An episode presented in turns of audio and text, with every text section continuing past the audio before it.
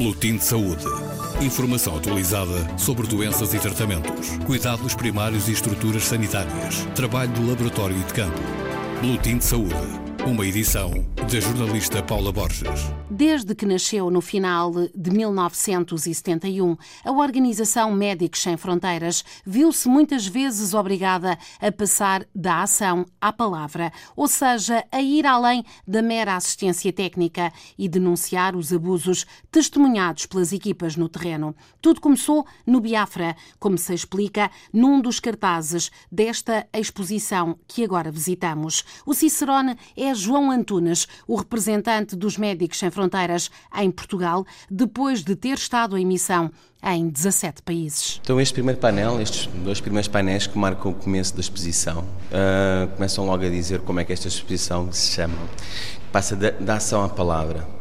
Como Médicos Sem Fronteiras, a ideia que passa, mais rápida, talvez somos uma, como o próprio nome indica, uma organização médica que se dedica à ação humanitária e é verdade.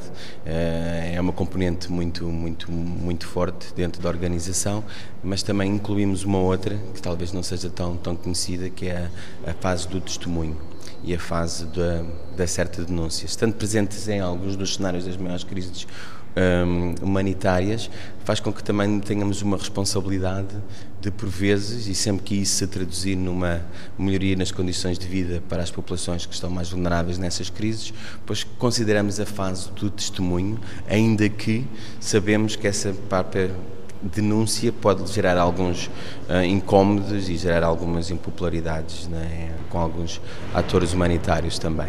A organização nasceu em 1971, eh, depois de eh, um grupo de médicos franceses ter estado no Biafra. Pode contar-nos essa história, que de resto está relatada eh, e resumida aqui num dos cartazes.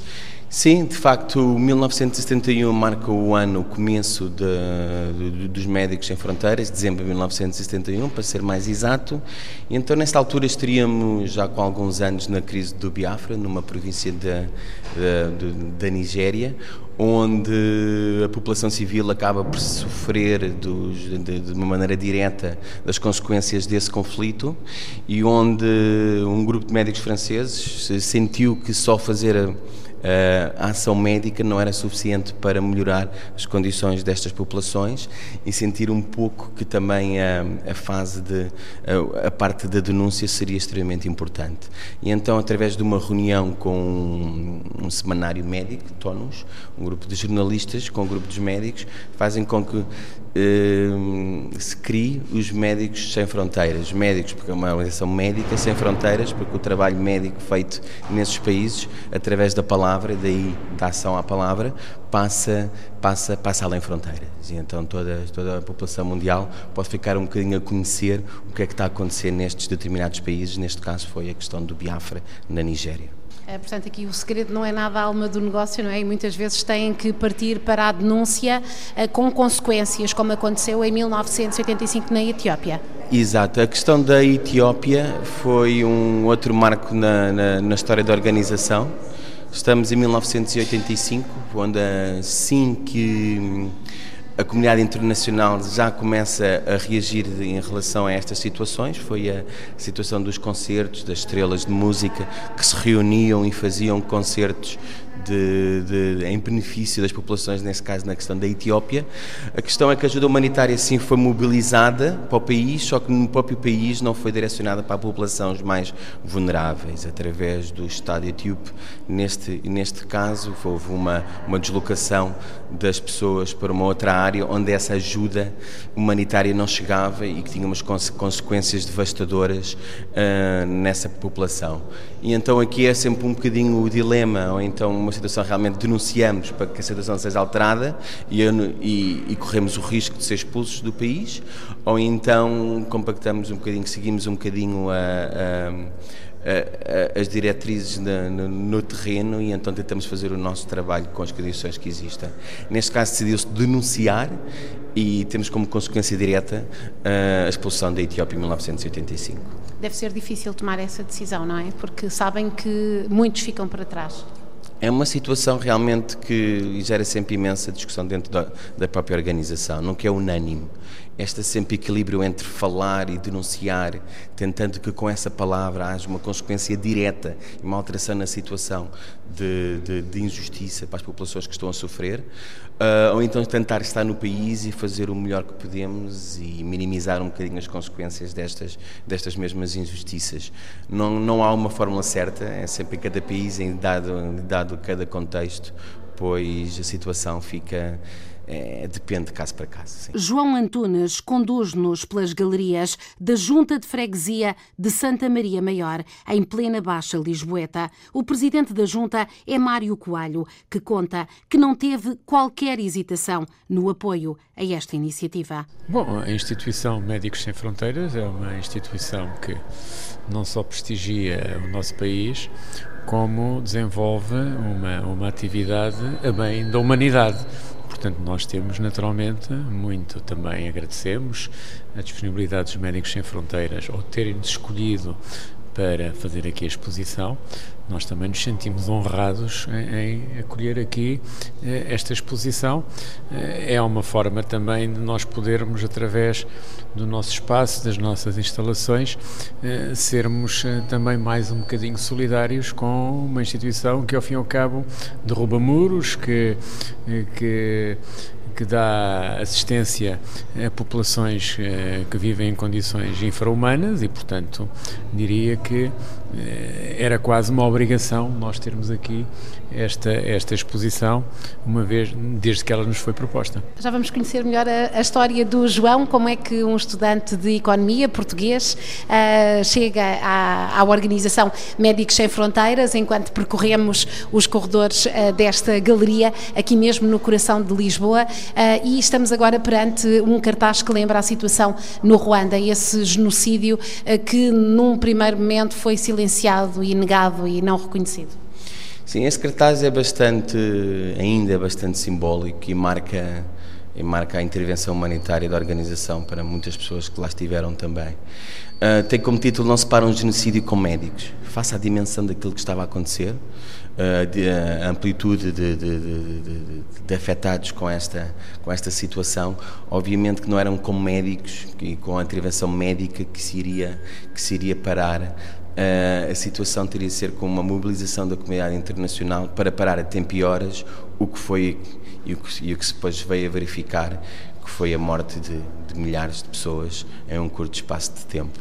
E então aqui foi, lá está, a tal testemunho que foi muito mais evidente, ainda que obviamente quiséssemos pôr todos os nossos meios para salvar a vida das pessoas que conseguíssemos assistir, obviamente éramos insuficientes face à dimensão desta crise humanitária, que teria que ser tratada a nível internacional com as entidades responsáveis de fazer com que a situação fosse um bocadinho diferente.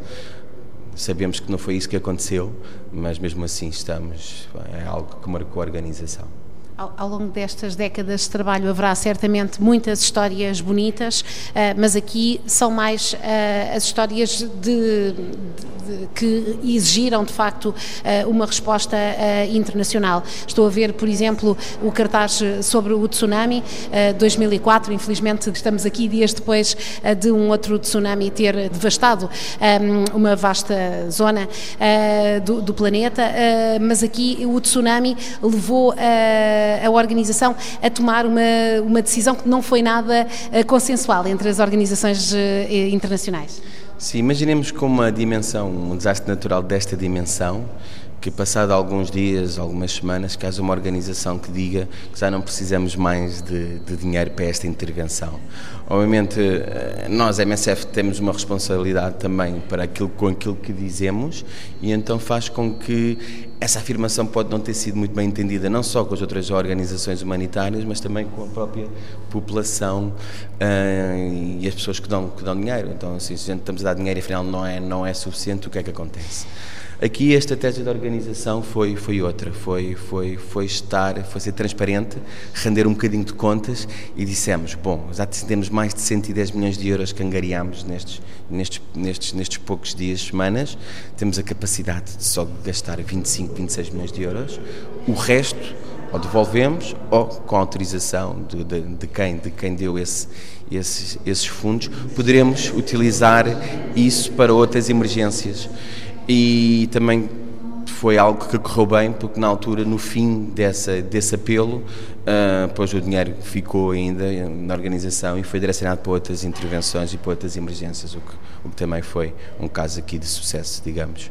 Infelizmente não têm, não têm escasseado oportunidades para utilizar estes, estes fundos. Uh, certamente uma das crises em que os Médicos Sem Fronteiras foram mais relevantes e levantaram a sua voz foi a do ébola. Uh, durante muito tempo uh, não foi reconhecido internacionalmente o quão grave era esta, esta crise, mas os Médicos Sem Fronteiras denunciaram desde a primeira hora. Sim, esta situação também é um bocadinho especial, porque eu estive, estive na Serra Leoa, já, na, já nos últimos meses da, da epidemia, e, e, uma pessoa só de estar alguns dias já, nos, já sentia essa, esse peso emocional do que é que foi lidar com o ébola. Imagino que tenha sido logo nos primeiros dias, onde a situação ainda estava fora do controle e face ao caos e ao pânico da população, que também temos que ver que realmente nestes países o sistema de saúde é frágil que já, já, já funciona com as suas dificuldades. Imaginemos com uma, com uma crise, uma epidemia destas dimensão, a, a, dificuldade, obviamente, que têm em dar resposta. Na altura tínhamos uma equipa eh, na, no terreno, mas face à dimensão e, e, ao, e ao fator rápido de propagação da doença, na, da epidemia, já ficou aqui claramente uh, marcada, éramos também impossível dar uma resposta só através dos Médicos Sem Fronteiras e aqui chamamos um bocadinho uh, novamente o chamamento internacional para intervir com, com equipas biomédicas de, para entrarem nos países com capacidade e começarem a minimizar esta, esta situação podíamos ir à Síria, mas vamos eh, talvez aqui à República Centro-Africana, uma crise ainda em, em curso. Uh, aqui, qual a maior preocupação dos Médicos Sem Fronteiras neste momento? Aqui também é uma questão que realmente não di, difere um bocadinho do ébola, porque acaba por ser quase como uma crise humanitária esquecida. Em Portugal ainda se vai falar na República Centro-Africana, temos parte das forças de segurança são portuguesas, então ainda se vai falando. Uh, talvez noutros países até nem sequer se fala, é quase uma daquelas crises humanitárias crónicas.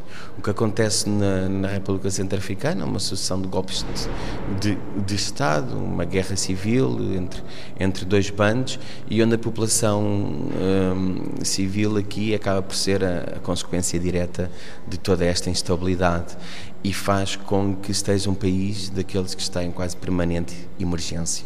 E então aqui o chamamento vai para a ajuda que chega insuficiente, para não haver este esquecimento na agenda internacional de situações como na, que estão a acontecer na República Centro-Africana e que fazem com que, obviamente, é necessário ampliar a resposta que está uh, a acontecer neste momento no terreno.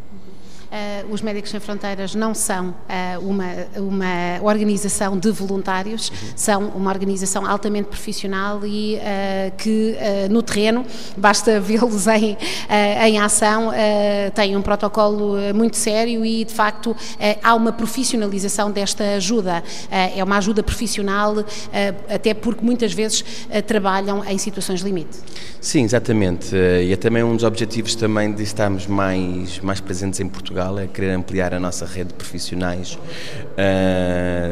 de, de, de, no trabalho dos Médicos Sem Fronteiras. Há, algumas imagens já estão um bocadinho pré-construídas e que às vezes que acabam sempre ser aquelas que me, que, me, que me perguntam. A primeira é: eu não sou médico, será que posso trabalhar com os Médicos Sem Fronteiras? A segunda é: uh, estou interessado em fazer um voluntário, como é que poderia trabalhar com fazer esse voluntário com os Médicos Sem Fronteiras. Ok, é, é verdade que neste momento cerca de 20, 22% do, do total da equipa são médicos, o que faz com que a grande maioria sejam não médicos, passam por perfis médicos também, enfermeiros, técnicos de laboratório, eh, de, de farmácia, etc., como também outros perfis, como podiam ser administração, recursos humanos, finanças, logística, todas hum, profissões que estamos à procura de, de, de, de, recrutar. Sim, eh, o que faz um bocadinho a distinção, não querendo obviamente dizer que uma coisa é melhor que outra, também mesmo fiz voluntariados em outras situações, com outras organizações, a questão do profissionalismo faz com que tu és um, recrutado com base na tua experiência profissional e na tua formação. Isto é, eu sendo médico, só sendo médico não seria suficiente para fazer uma, uma missão com os médicos Sem Fronteiras, teria que ter tua formação, especialidade, ter eh, anos de experiência, dominares pelo menos o inglês e o francês, teres um caráter, uma predisposição para trabalhar nesse tipo de cenários e aí sim que entramos no que é um contrato de trabalho normal durante o período da missão, onde também todos os custos da, da própria, desse tempo é coberto pela própria, pela própria organização. E como é que o João, então, eh, um jovem a estudar no ISEG, uma escola de Economia e Gestão, eh, chega aos Médicos Sem Fronteiras? Então eu entrei em 2006, eh, já, já lá vão uns anos, passam rápido, e desde 2006 é verdade que hoje acabei por fazer quase 20 missões em cerca de 17 países diferentes, 16 em África.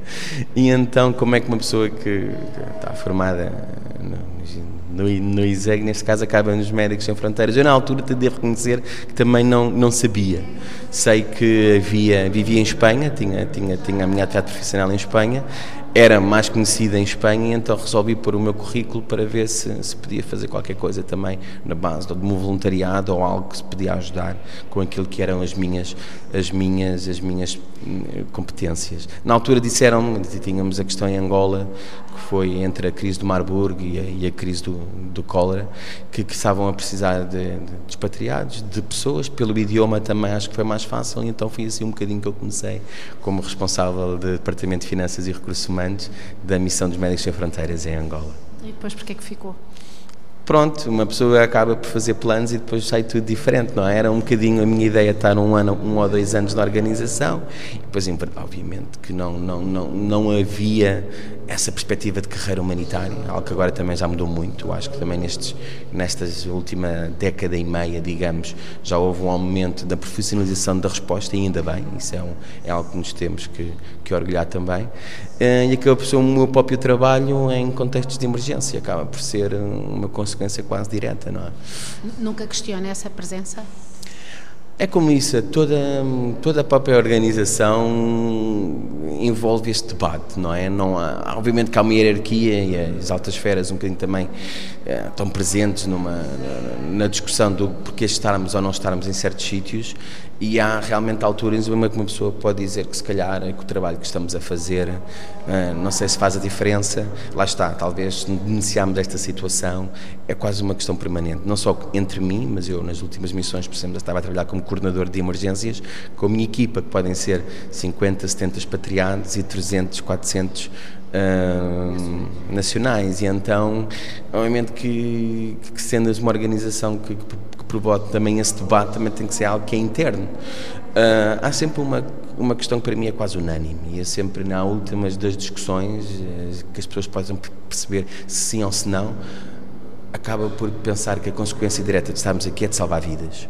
E essa é irrefutável Uh, estar presente num hospital uh, em qualquer país uh, frágil, digamos, de sistema de saúde que não, que não dá resposta às necessidades da população e que essa consequência direta é salvar vidas, é, é algo, a uma, a, uma, escala importante, é algo que nos deveria deixar a todos orgulhosos de poder dar essa, esse pequeno, pequeno grande contributo para isso e, e acaba por ser um bocadinho uh, o ponto final na, na, na discussão, se, se, se podemos as coisas nessa, nessa perspectiva. Da ação à palavra, parte da história dos Médicos Sem Fronteiras, relatada nesta exposição, que pode ser vista na Galeria de Santa Maria Maior, na Baixa Pombalina, de segunda a sexta-feira, à tarde, ou então nos sábados 13 de outubro ou 27 de outubro, aqui com a possibilidade de uma visita guiada por João Antunes Mediante marcação. A exposição abre o calendário de Conexões Lisboa, que vai reunir na capital portuguesa uma série de atividades gratuitas que visam aproximar o público das crises humanitárias internacionais e, em particular, dos Médicos Sem Fronteiras. Boletim de Saúde. Informação atualizada sobre doenças e tratamentos, cuidados primários e estruturas sanitárias, trabalho do laboratório e de campo. Boletim de Saúde uma edição da jornalista Paula Borges.